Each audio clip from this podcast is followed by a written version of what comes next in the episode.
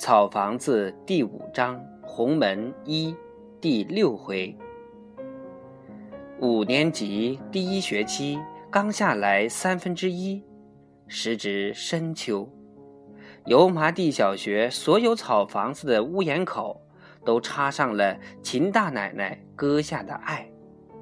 插这些艾的时候，同时还混插了一株菖蒲。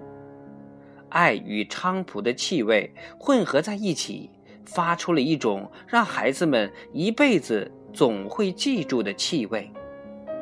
上课时，这种气味就会随风飘入室内。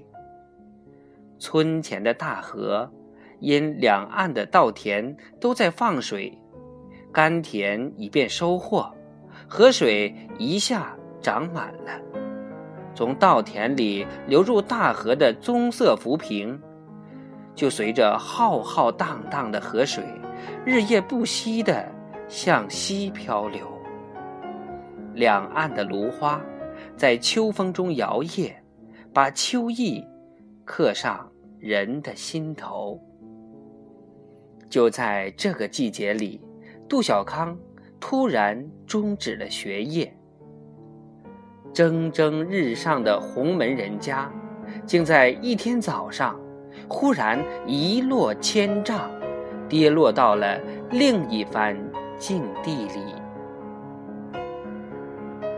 一心想发大财的杜雍和，用几代人积累下的财富，购买了一条运货的大船，用这些年赚的一大笔钱，又从别人那里贷了一笔款。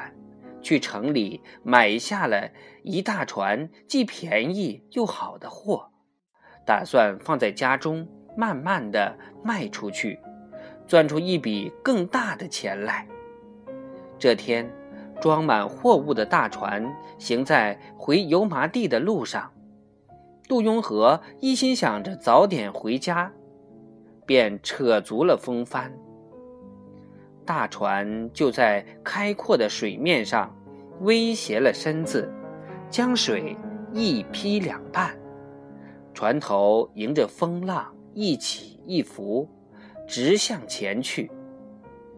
杜雍和长着舵，看着一群水鸟被大船惊起，飞上了天空，心里有说不出的快意。他一边掌舵，一边弯下腰去。顺手从筐里拿了一小瓶烧酒，用牙将瓶盖反掉了。不一会儿功夫，就把瓶中的酒喝了个精光。他把空瓶扔到水中，然后很有兴致地看着它船后的浪花里一闪一闪地消失了。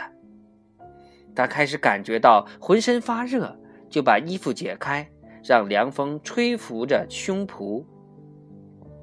杜雍和忽然想到了他这一辈子的艰辛和这一辈子的得意，趁着酒劲儿，让自己沉浸在一番酸苦和快乐相融的感觉里，不禁流出了泪水。